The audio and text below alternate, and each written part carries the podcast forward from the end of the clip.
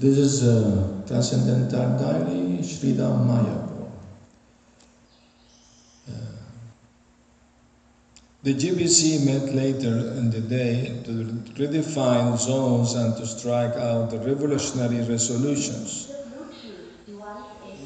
Madhudvisa Swami was placed in charge of the Radha Damodar traveling Sankirtan party, as well as New York, Montreal, Toronto, and Ottawa. Rupanuga Prabhu got himself reassigned the southern part of America's east coast.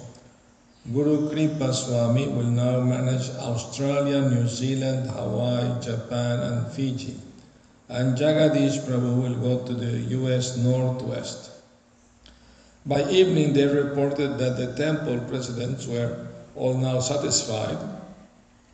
Prabhupada approved a new system for the annual meeting where, whereby an initial GBC meeting will be followed.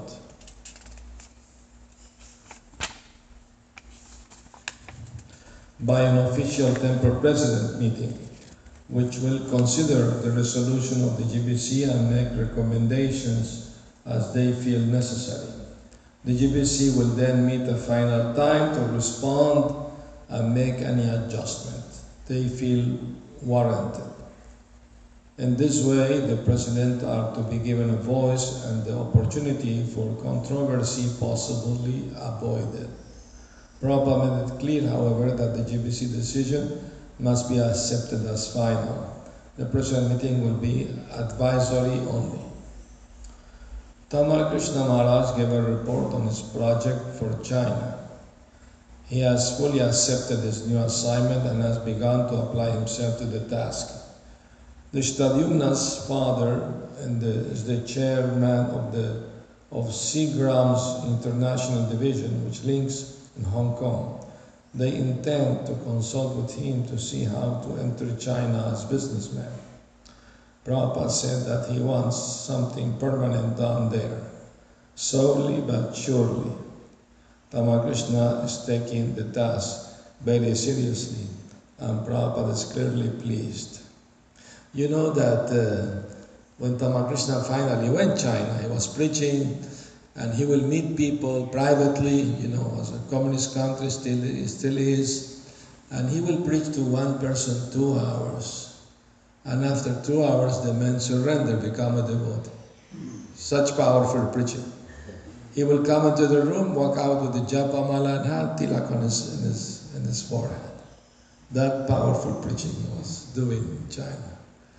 So anyway, after some time, there were already congregation uh, in China, and uh, after some time, Tamal Krishna Maharaj came back to preach again, and uh, he was invited for a birthday party, devotees. And a new, a new devotee, you know, he invited everyone for birthday party in his home, uh, his son's birthday. So uh, we yesterday have a birthday party, Lucas Guru's place, nice, nice place. Many devotees came actually. It was room was filled up. That's why we have this morning very few here. the program went a little late last night. But it was nice, a lot of kirtan and harikatha. Also was very good. Anyway, so Tamal Krishna Maharaj uh, was offered the first piece of cake, the birthday cake. But he was a little suspicious, so he asked, Can you please tell me what the ingredients of the cake? Oh, the host told, No, no, this is fully vegetarian. No meat, no fish, no eggs, nothing. Fully. Nonetheless, please tell me the ingredients. I want to know. Okay. This has flour, butter, sugar, raisin, and and grasshopper. Grasshopper. Grasshopper. Someone was laughing and said, In China we have to make another principle no insects. they thought it's not chicken, not fish, no, no egg, no meat. It's okay. it's vegetarian, looks green. anyway, so this is a funny story. It happened in China. uh, now there are like 700 families devotees there, you know, big, big congregation. Very nice going on preaching. But, but they are underground? Underground. They don't go in the open. The government knows about them, but tolerate, tolerate them because they preach austerity, you know, no drinking, no. So they, they respect Buddhists, so it's okay. They're in good position there. but you can't enter the, I mean, I visit sometime Arabic countries like uh, Dubai and Qatar and other places. You can't enter dressed like this, like a sannyasi or a brahmachari. You have to put pants on. I put kurta and pants, it's okay. Uh. Anyway, keep reading. In a casual moment, while he was and I were alone in his room, Prabhupada suddenly, without prompting, volunteered some interesting information about himself. He told me that once an astrologer informed him that in his previous life he had not committed a single sin.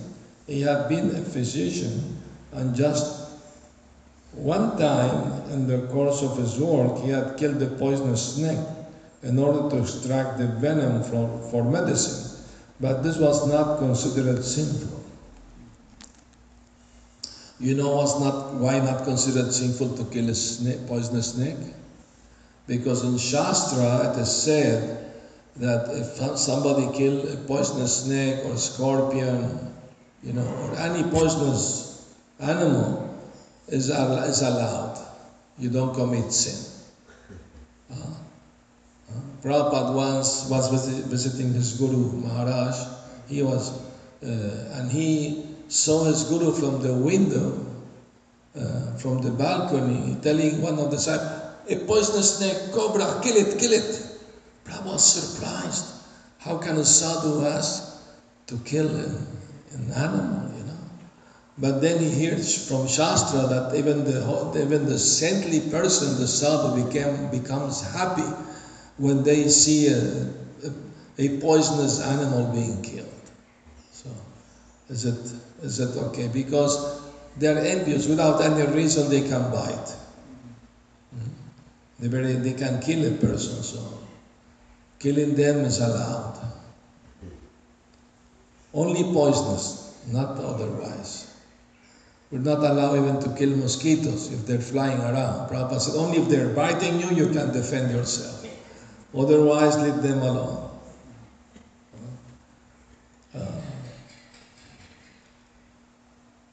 My mind immediately raced with speculation as to who he might have been. I thought, I thought of Murari Gupta, the great devotee and physician in Chaitanya Lila, but I was hesitant to ask. If the spiritual master reveals something about himself out of his own accord, all well and good. But I didn't feel it, feel it in my, my place to intrude directly into his persona. Still, it seemed an opportunity too good to miss. So I discreetly tried to draw Srila Prabhupada into revealing more. Hmm, when will that birth have been, Srila Prabhupada? His, his reply was very nonchalant and non-committal. Oh, one birth is, say, at most 100 years. So you simply calculate from 1896 previously, and then change the discussion.